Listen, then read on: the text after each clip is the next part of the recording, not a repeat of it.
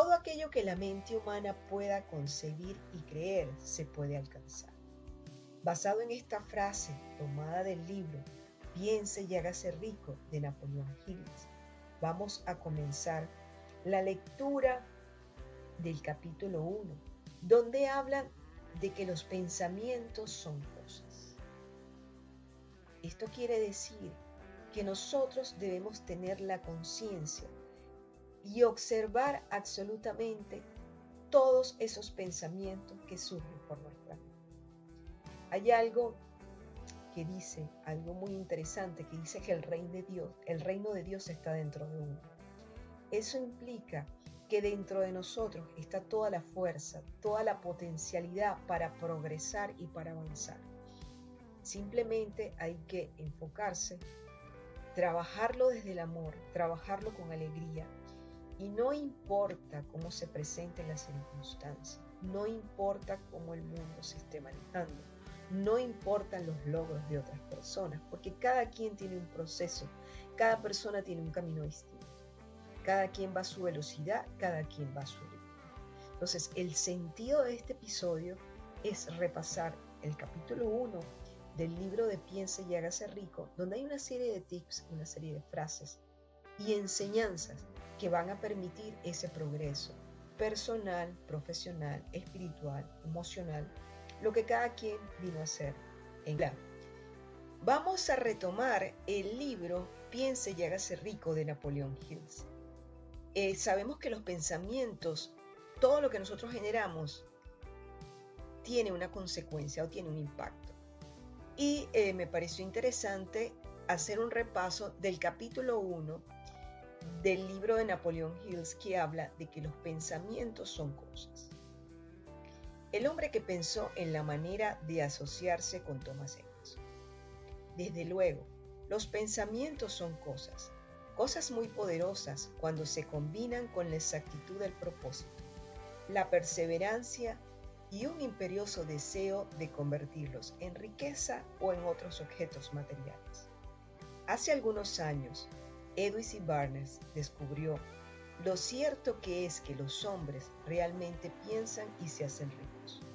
Su descubrimiento no surgió de pronto, sino que fue apareciendo poco a poco, empezando por un ferviente deseo de llegar a ser socio del gran Edison. Una de las características principales del deseo de Barnes es que tenía total determinación Quería trabajar con Edison, no para él. Observe con detenimiento la descripción de cómo fue convirtiendo su deseo en realidad y tendrá una mejor comprensión de los principios que conducen a la riqueza. Cuando apareció por primera vez en su mente, Barnes no estaba en posición de actuar según ese deseo o impulso del pensamiento. Dos obstáculos se interponían en su camino. No conocía a Edison y no tenía bastante dinero para pagarse el pasaje en tren hasta Orange, New Jersey. Estas dificultades hubieran bastado para desanimar a la mayoría de los hombres en el intento de llevar a cabo el deseo. Pero el suyo no era un deseo ordinario. El inventor y el vagabundo. Barnes se presentó en el laboratorio de Edison y anunció que había ido a hacer negocios con el inventor. Hablando de su primer encuentro con Barnes, Edison comentaba años más tarde. Estaba de pie ante mí con la apariencia de un vagabundo, pero había algo en su expresión que transmitía el efecto de que estaba decidido a conseguir lo que se había propuesto. Yo había aprendido, tras años de experiencia, que cuando un hombre desea algo tan imperiosamente, que está dispuesto a apostar todo su futuro en una sola carta para conseguirlo, tiene asegurado el triunfo. Le di la oportunidad que me pedía, porque vi que él estaba decidido a no ceder hasta obtener el éxito. Los hechos posteriores demostraron que no hubo No podía haber sido el aspecto del joven lo que le proporcionara su comienzo en la oficina de Edison ya que ello estaba definitivamente en su contra. Lo importante era lo que él pensaba. Barnes no consiguió su asociación con Edison en su primera entrevista. obtuvo la oportunidad de trabajar en el despacho de Edison por un salario insignificante. Transcurrieron los meses. En apariencia, nada había sucedido que se aproximase al codiciado objetivo que Barnes tenía en mente como su propósito inicial y decidido. Pero algo importante estaba sucediendo en los pensamientos de Barnes. Intensificaba constantemente su deseo de convertirse en socio de Edison. Los psicólogos han afirmado con todo acierto que cuando uno está realmente preparado para algo, aparece. Barnes se hallaba listo para asociarse con Edison. Además, estaba decidido seguir así hasta conseguir lo que buscaba. No se decía a sí mismo, oh bueno, ¿para qué insistir? Supongo que acabaré por cambiar de idea y probaré un trabajo de vender. En vez de eso, se decía, he venido aquí para asociarme con Edison y eso es lo que haré aunque me lleve el resto de la vida. Estaba convencido de ello. ¿Qué historia tan diferente contarían los hombres si adoptaran un propósito definido y mantuvieran ese propósito hasta que el tiempo lo convirtiese en una obsesión obstinada? Quizás el joven Barnes no lo supiera en aquel entonces, pero su determinación inconmovible, su perseverancia en mantenerse firme en su único deseo, estaba destinado a acabar con todos los obstáculos y darle la oportunidad que él buscaba.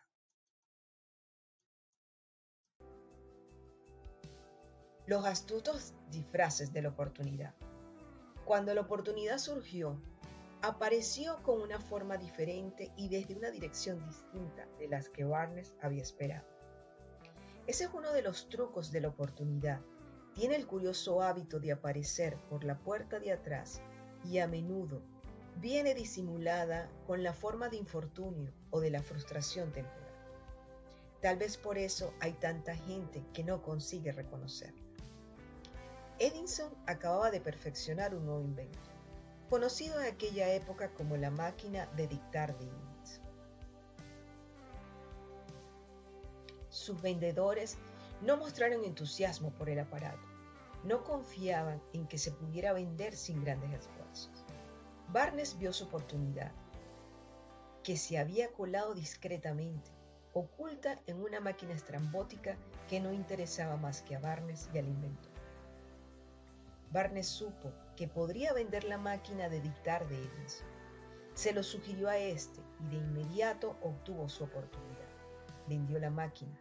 En realidad lo hizo con tacto éxito, que Edison le dio un contrato para distribuirla y venderla por toda la nación. A partir de aquella asociación, Barner se hizo rico, pero también consiguió algo mucho más importante demostró que uno realmente puede pensar y hacerse No tengo forma de saber cuánto dinero en efectivo reportó a Barner su deseo.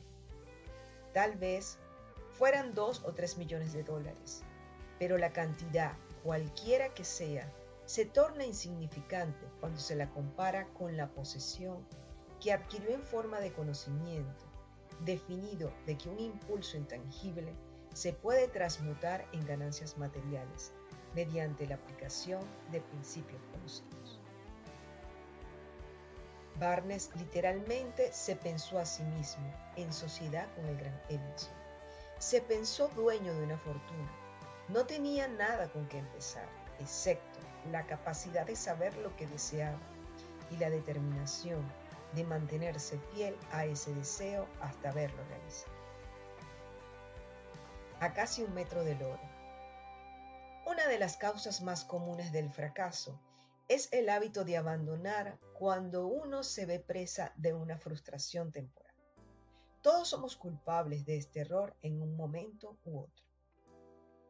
Un tío de R.U. Darby fue presa de la fiebre del oro en los días en que era una fiebre endémica y se fue al oeste a cavar para hacerse rico. Nunca había escuchado que se ha extraído más oro de los pensamientos de los hombres que el que se ha sacado de la tierra. Obtuvo una licencia y se fue a trabajar con pico y pala. Después de varios meses de trabajo, fue recompensado con el descubrimiento del brillante mineral. Necesitaba maquinarias para extraer el mineral de la superficie. Con discreción cubrió la mina, volvió sobre sus pasos a su hogar en Williamsburg, Maryland, y le habló a sus parientes y a algunos de sus vecinos del hallazgo. Todos reunieron el dinero necesario para la maquinaria y la enviaron a la mina. Darby y su tío volvieron a trabajar en ella. Extrajeron el primer carro del mineral y lo enviaron a un fundidor. Las utilidades demostraron que poseían una de las minas más ricas de Colorado. Con unos pocos carros más del mineral, saldarían todas las deudas. Entonces empezarían a ganar dinero en grande. Hacia abajo iban los taladros, hacia arriba iban las esperanzas de Darby y de su tío. Entonces sucedió algo. El filón del mineral brillante desapareció. Habían llegado al final del arco iris y la olla de oro no estaba allí. Perforaron en un desesperado intento para volver a encontrar la veta, pero fue en vano. Finalmente decidieron abandonar. Vendieron la maquinaria a un chatarrero por unos pocos centenares de dólares y tomaron el tren de vuelta a casa.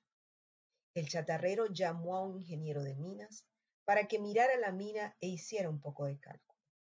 El ingeniero le informó de que el proyecto había fracasado porque los dueños no estaban familiarizados con las líneas de falla.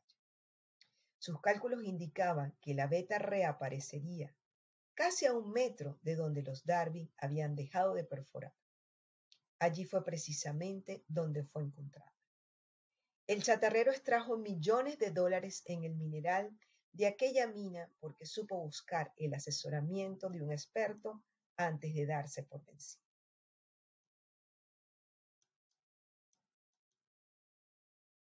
Nunca me detendré porque los hombres digan no. Mucho tiempo después, el señor Darby se recuperó sobradamente de su pérdida cuando descubrió que el deseo se puede tramutar en oro. Eso le ocurrió después de que ingresara en el negocio de la venta de seguros de vida.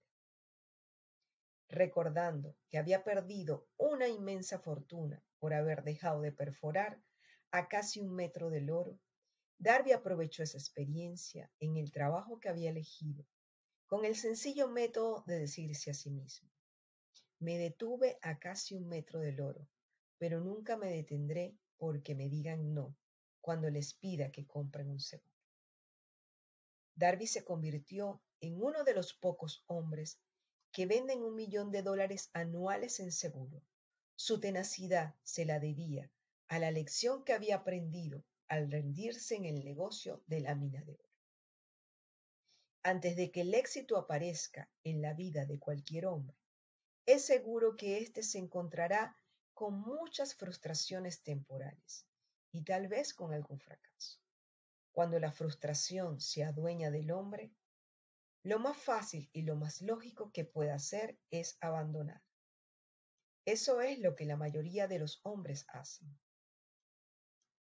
Más de 500 de los hombres más prósperos de los Estados Unidos le han dicho al autor que sus mayores éxitos surgieron un paso más allá del punto en que la frustración se había apoderado de ellos. El fracaso es un embustero, con un agudo sentido de la ironía y la astucia. Se deleita en hacernos tropezar cuando el éxito está casi a nuestro alcance. Una lección de perseverancia de 50 centavos. Después de que Darby se doctorase en la Universidad de Golpes Fuertes y decidiera aprovechar su experiencia en el asunto de la mina de oro, tuvo la buena fortuna de estar presente en una ocasión que le demostró que no, no necesariamente significa no. Una tarde ayudaba a su tío a moler trigo en un viejo molino. Este dirigía una granja grande donde vivían cierto número de granjeros arrendatarios de color. La puerta se abrió silenciosamente y una niña, hija de uno de los arrendatarios, entró y se situó junto a la puerta. El tío levantó la vista, miró a la niña y gritó con aspereza. ¿Qué quieres? Mi mamá dice que le mande 50 centavos, respondió sumisa la niña. Ni hablar, replicó el tío. Y ahora vete a tu casa. Sí, señor, dijo la niña, pero no se movió. El tío siguió en su trabajo, tan ocupado que no prestó atención a la niña, y no se dio cuenta de que no se había marchado. Cuando volvió a levantar la mirada y la vio allí parada, gritó. He dicho que te vayas a tu casa. Ahora márchate o te daré una paliza. Sí, señor, dijo la niña, pero siguió inmóvil. El tío dejó caer un saco de granos que estaba por echar en la tolva del molino. Cogió una duela del barril y empezó a acercarse a la niña con una expresión en su rostro que indicaba problemas. Darby contuvo el aliento. Estaba seguro de hallarse a punto de presenciar una agresión. Sabía que su tío tenía un temperamento feroz. Cuando su tío llegó a donde estaba la niña, ella dio un rápido paso al frente, le miró a los ojos y gritó con todas sus fuerzas. Mi mamá necesita esos 50 centavos. El tío se detuvo, la miró unos instantes y luego dejó lentamente la duela de barril a un lado se metió la mano en el bolsillo, sacó medio dólar y se lo dio a la niña. Ella cogió el dinero y se encaminó despacio hacia la puerta, sin quitar los ojos del hombre al que acababa de vencer. Después de que la niña se hubo marchado, el tío se sentó en una caja y permaneció mirando por la ventana durante más de diez minutos. Estaba reflexionando, sorprendido, sobre la derrota que acababa de sufrir. Darby también se hallaba pensativo. Esa era la primera vez en su vida que había visto una criatura de color dominar a un blanco adulto. ¿Cómo lo había hecho? ¿Qué le había ocurrido a su tío para que perdiera su ferocidad y se volviera tan dócil como un cordero? Qué extraño poder había empleado esa niña para hacerse dueña de la situación. Esta y otras preguntas similares destellaban en la mente de Darby, pero no halló las respuestas hasta muchos años después cuando me relató la historia. Curiosamente, el relato de esa inusual experiencia la escuché en el viejo molino, el mismo sitio donde su tío recibió esa lección. El extraño poder de una niña. En aquel viejo molino polvoriento, el señor Darby me relató la historia del extraño triunfo y terminó preguntándome, ¿cómo entiende esto? ¿Qué extraño poder tenía esa niña para dominar por completo a mi tío? La respuesta a esa pregunta la encontrará en los principios que se describen en este libro. La respuesta es categórica y completa. Contiene detalles e instrucciones suficientes para que cualquiera comprenda y aplique la misma fuerza con la que ella se encontró de forma accidental. Manténgase alerta y observará el extraño poder que acudió en ayuda de la niña. Tendrá un activo de ese poder en el próximo capítulo. En algunas partes del libro encontrará una idea que aguzará su poder perceptivo y pondrá a su alcance para su propio beneficio ese mismo poder irresistible. La comprensión de él puede aparecer ante usted en el primer capítulo, o tal vez surja en su conciencia más adelante. Puede presentarse en forma de una sola idea, o quizás la encuentre en la naturaleza de un plan o en un propósito. Una vez más, puede hacerle volver sobre sus pasadas experiencias de frustración o de fracaso, para aportar alguna lección mediante la cual usted recupere todo lo que había perdido en su fracaso. Después de haberle explicado al señor Darby el poder que la niña de color había empleado, quizás sin saberlo, él repasó enseguida sus treinta años de experiencia en la venta de seguro de vida y estuvo francamente de acuerdo en que su éxito en ese campo se debía, en gran parte, a la lección que había aprendido de la pequeña. Seguro, yo visualizaba a la niña parada en el viejo molino, con sus ojazos desafiantes, y me decía a mí mismo, tengo que conseguir esta venta. La mejor parte de las ventas que he hecho ha sido a gente que me había dicho que no. El señor Darby también recordó su horror al haberse detenido un metro escaso del oro. Por eso me dijo, esa experiencia fue una bendición encubierta. Me enseñó a seguir insistiendo sin que importase las dificultades. Y fue una lección que necesité aprender antes de poder tener éxito en cualquier campo.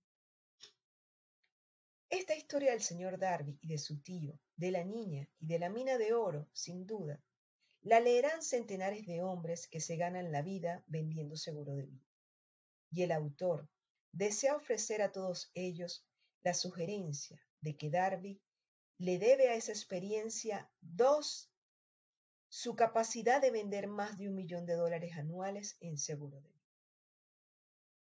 La experiencia del señor Darby fueron bastante comunes y triviales, y sin embargo contienen la respuesta de su destino en la vida, por lo tanto, fueron tan importantes para él como su propia vida. Sacó provecho de ellas porque las analizó y supo ver lo que le enseñaban. Pero ¿qué hay del hombre que no tiene tiempo ni la inclinación para estudiar el fracaso en busca del conocimiento que pueda conducirlo al éxito? ¿Dónde y cómo va a aprender el arte de convertir los fallos en escalones hacia la oportunidad? Para responder a esas preguntas se ha escrito este libro. Todo lo que usted necesita es una buena idea.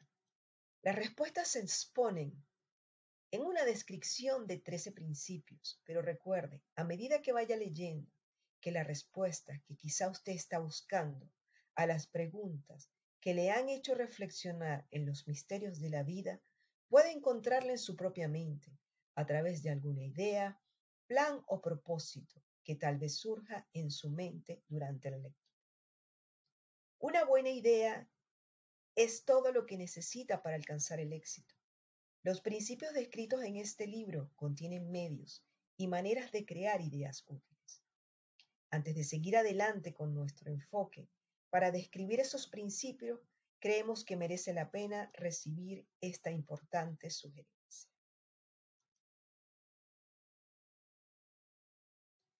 Cuando las riquezas empiezan a aparecer, lo hacen con tanta rapidez y en tal abundancia que uno se pregunta dónde habían estado escondidas durante todos esos años de necesidad.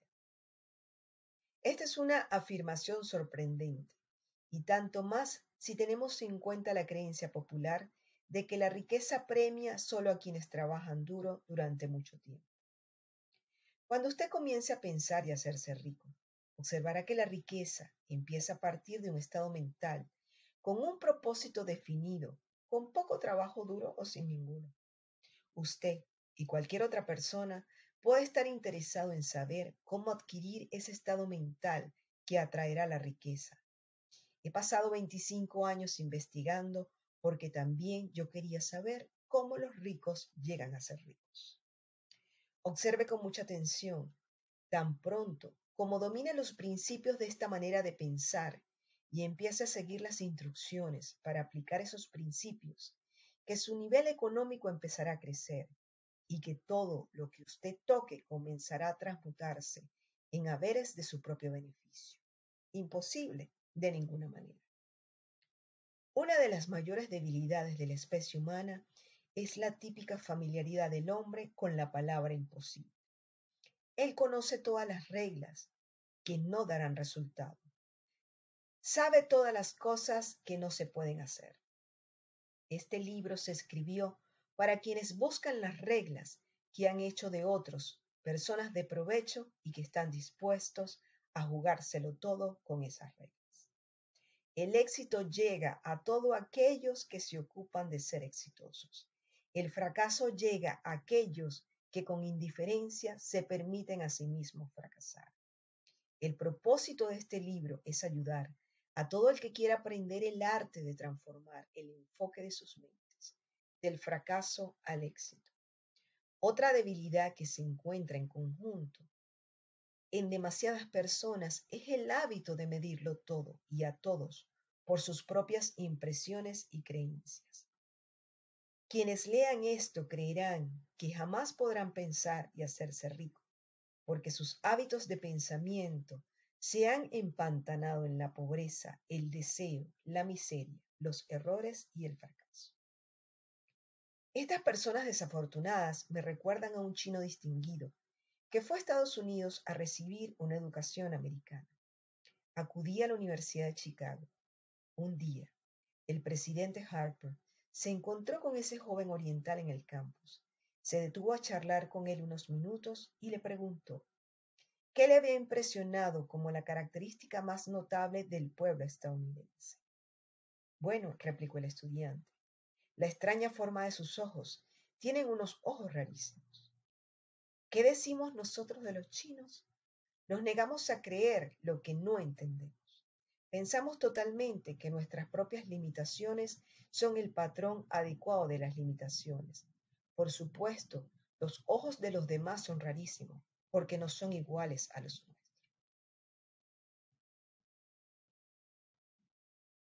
El imposible motor V8 de Ford. Cuando Henry Ford decidió fabricar su famoso motor V8 o V8, quiso construir un motor con los ocho cilindros alojados en un solo bloque y dio instrucciones a sus ingenieros para que produjeran un prototipo del motor. El proyecto estaba ya volcado sobre el papel, pero los ingenieros acordaron que era desde todo punto imposible embutir ocho cilindros en un motor de un solo bloque. Produzcalo de todas maneras, dijo. Pero es imposible, replicaron ellos. Adelante, ordenó Ford. Y no dejen de trabajar hasta haberlo conseguido. No importa cuánto tiempo haga Los ingenieros pusieron manos a las obras. No tenían otra opción si querían seguir formando parte del equipo de Ford. Seis meses transcurrieron sin que obtuvieran resultado. Pasaron otros seis meses y todavía no habían conseguido nada. Los ingenieros probaron todos los planes concebibles para llevar a cabo el proyecto, pero aquello parecía incuestionable, imposible. Al cabo de un año, Ford se reunió con los ingenieros. Se volvieron a informarle de que no habían hallado manera de cumplir sus órdenes. Sigan con el trabajo, dijo Ford. Quiero ese motor y lo tendré. Continuaron haciendo pruebas y entonces, como por arte de magia, el secreto quedó desvelado. La determinación de Ford había ganado una vez más. Quizás esta historia no está descrita con precisión de detalles, pero las circunstancias y el resultado son los correctos. Deduzca de ella, usted que desea pensar y hacerse rico, el secreto de los millones de Ford, si puede. No tendrá que buscar muy lejos. Henry Ford tuvo éxito porque comprendió y aplicó los principios del éxito. Uno de ellos es el deseo, saber lo que uno quiere. Recuerde, esta historia de Ford mientras lee y señale las niñas en que se describe el secreto de su extraordinaria proeza. Si puede hacer esto, si usted es capaz de poner el dedo en el particular grupo de principios que hicieron rico a Henry Ford, usted puede igualar sus logros en casi cualquier oficio para el que esté preparado. ¿Por qué usted es el dueño de su destino?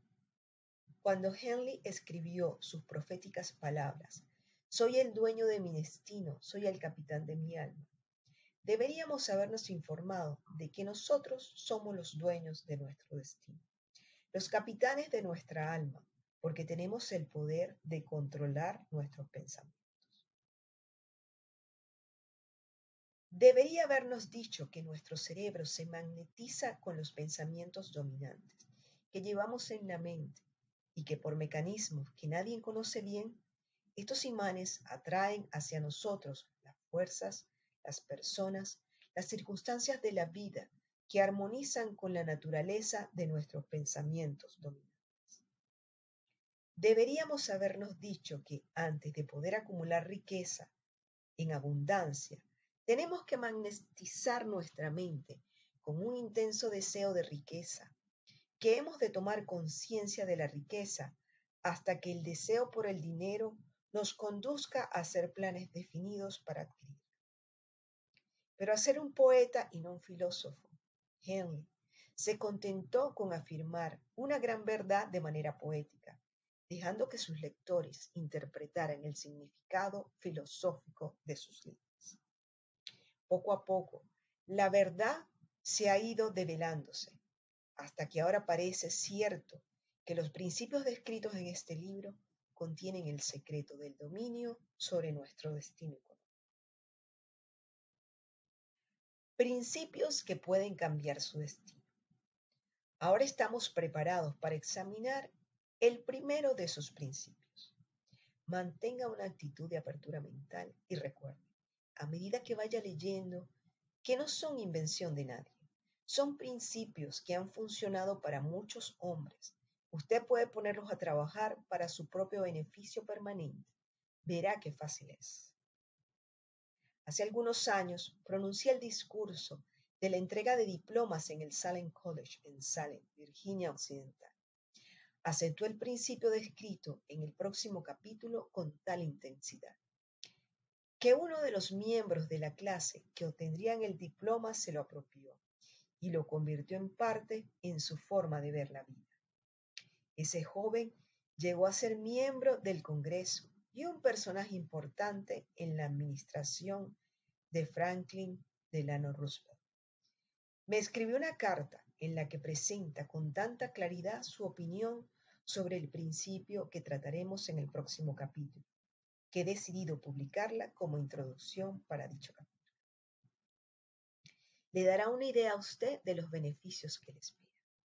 Estimado Napoleón, dado que mi servicio como miembro del Congreso me ha proporcionado cierta comprensión de los problemas de hombres y mujeres, le escribo para ofrecerle una sugerencia que puede ser útil a millares de personas.